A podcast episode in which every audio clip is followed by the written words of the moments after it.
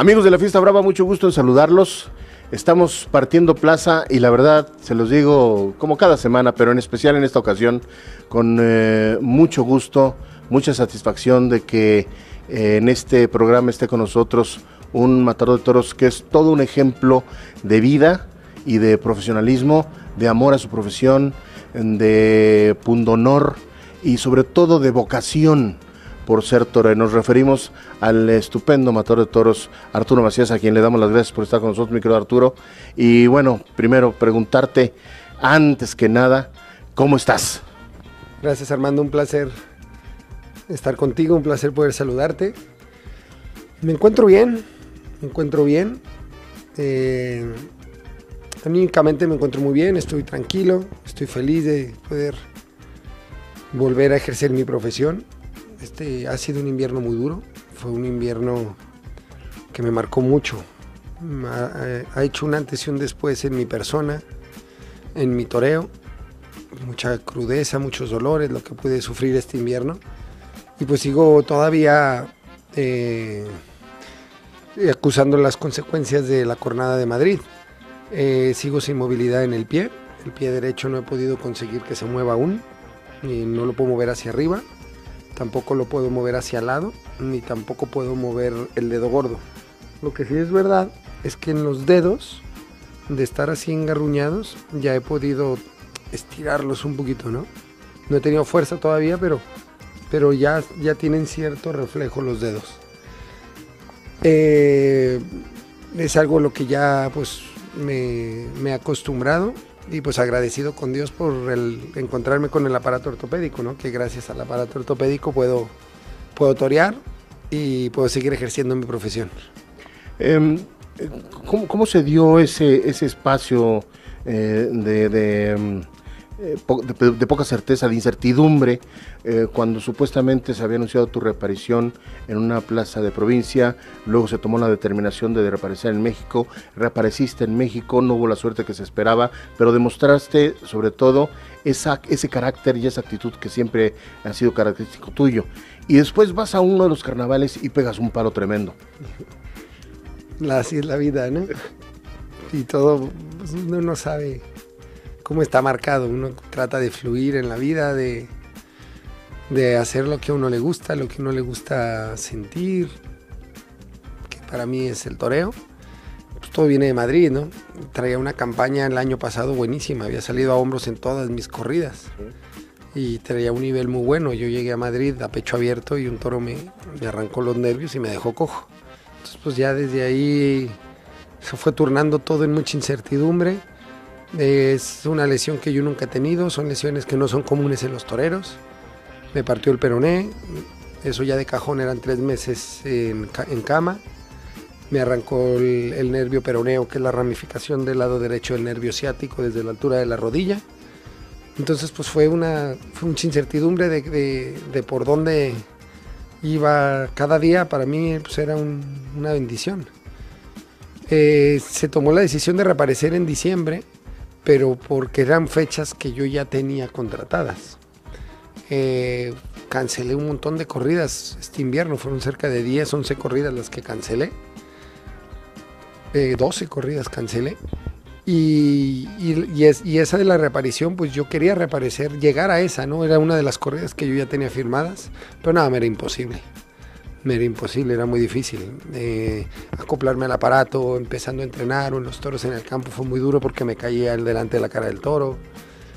Fue, fue muy difícil aprender a, desde caminar, desde cómo apoyar el pie.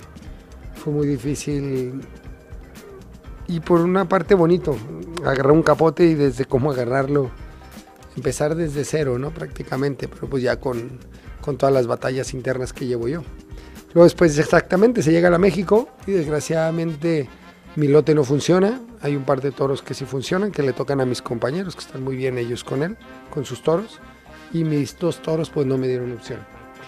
Eh, creo que tuve una reaparición muy digna, fue una apuesta de muy hombre, algo que yo quise hacer, fue una decisión mía, el reaparecer en la México. Eh, lo, que correspondió a, lo que correspondió a mí, yo creo que no podía hacer más. y estoy muy orgulloso de haber pasado por ese, por ese peaje, ¿no? Por ese puerto que no era sencillo y haberlo librado aunque sea así, sin un triunfo, no por mi culpa, pero haberlo librado con esa dignidad y con esa apuesta de hombre de ir a reaparecer a la México, ¿no? De Madrid a la México, que no era una apuesta fácil. Y luego pues después de ahí un mes más parado, eh, enfocado en mis rehabilitaciones, enfocado en mi pierna y, y se hace lo de Autlán. La verdad es que la la corrida de Autlán será una corrida que no olvidaré nunca, por la manera en la que se dio, en el momento en el que se da y lo que me deja, ¿no? Me deja, sobre todo me, dejó mucha libertad.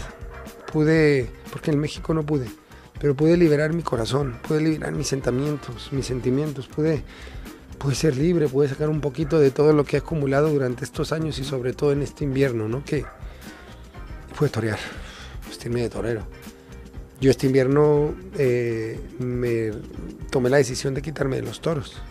Poca gente lo sabe, pero mi entorno lo sabe. Hablé con mi madre, con mi esposa, con mis hijos y decidí quitarme de torero. Y cuando iba a dar la noticia a la prensa, iba a hacer una conferencia de prensa, no podía dormir, ya llevaba muchos días que era un zombie por la casa, no, no paraba de llorar, no sabía qué iba a hacer de mi vida ahora sin torear y veo la opción de, de, poder torear con el aparato ortopédico. Entonces eso fue una luz que me dio y pues no podía yo ya perder más tiempo, ¿no? De, incertidumbre, ya no quería. Entonces, pues como soy yo, ¿no? Sin entrenar, sin nada, levantarme prácticamente de la cama después de tres meses, de tres meses con la pierna muy delgada. A un amigo mío, a Isaac García, le hablé por teléfono y me echó un toro con 500 kilos. Y fue directamente la prueba de Madrid al campo. Porque quería ver si era capaz o no. Porque tomar una decisión tan importante como de dejar de torear, de, ya cortar mi carrera y sentía que me iba un poco por la puerta de atrás por un percance, fue algo para mí muy difícil. Entonces no me valía torear una becerra y darme coba y sentir que aquello estaba bien. Necesitaba calarme en realidad. Entonces maté un toro fuerte, con mi apoderado, con, mi buen amigo Claudio Estrada, mi apoderado el motor de todos, Fernando Ochoa. Y fue muy duro, fue durísimo, fue una tarde muy difícil. Pero fue una tarde donde vi que había un camino lleno de espinas, pero que, que podía ser vereda, ¿no? que, podía ser, que, con el aparato ortopédico podía torear.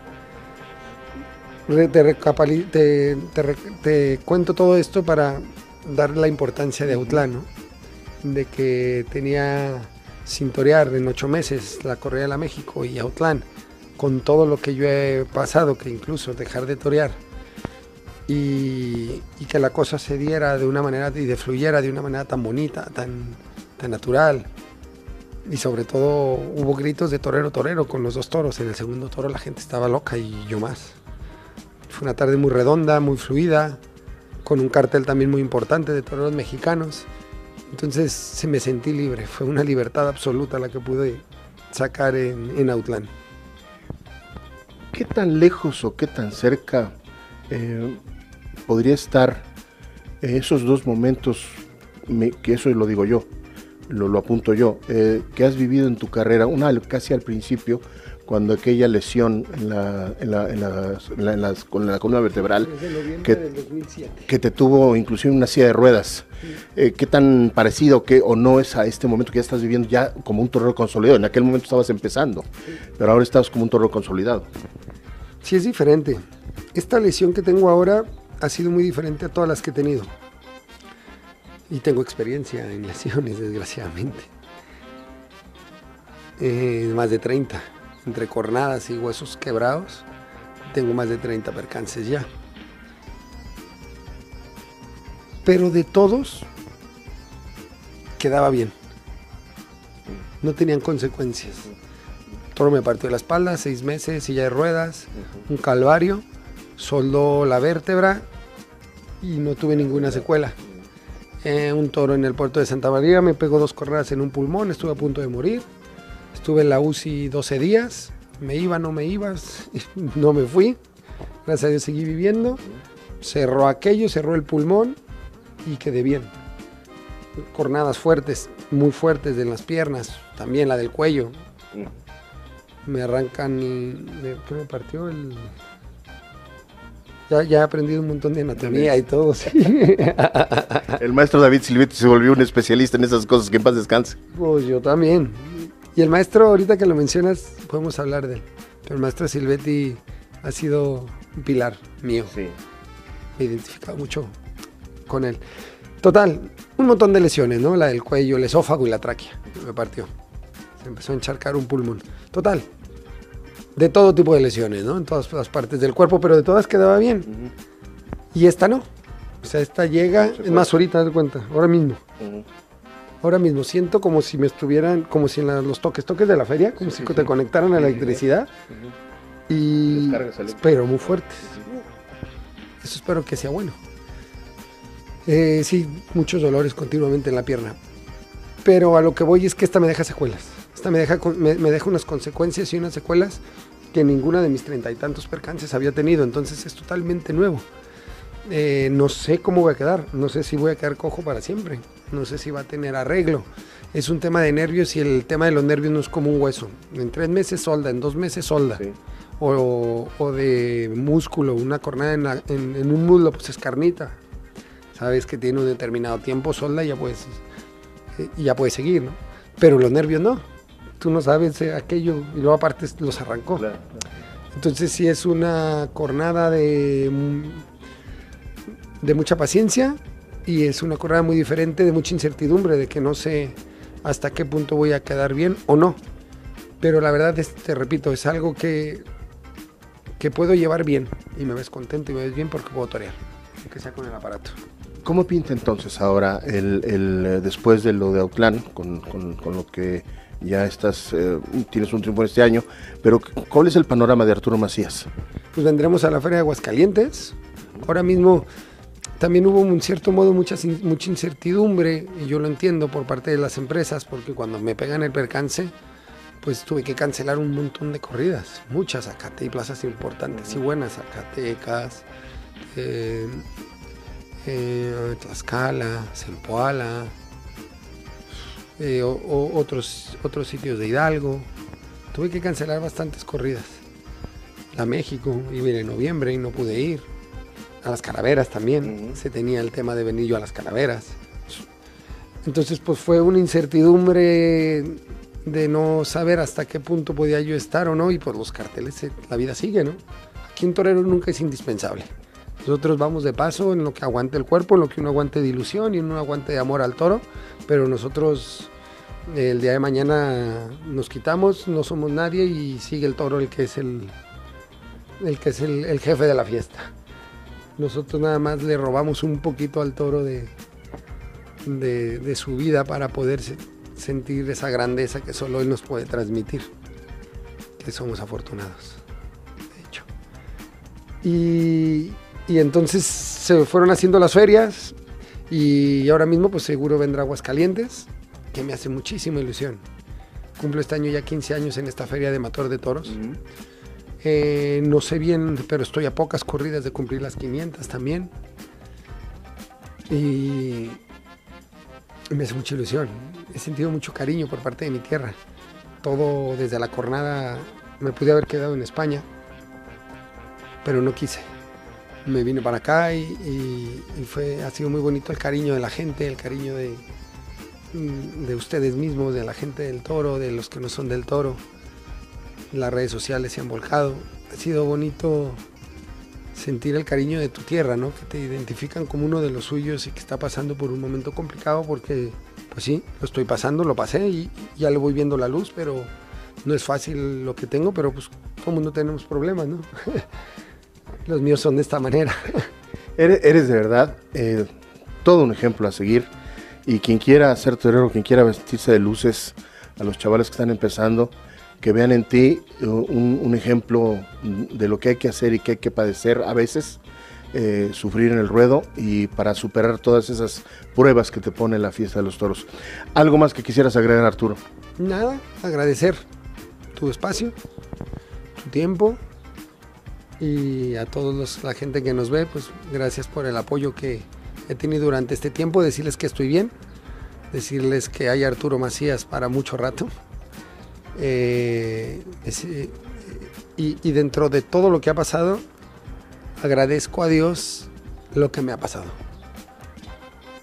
Se escucha un poco rebuscado, pero se lo agradezco.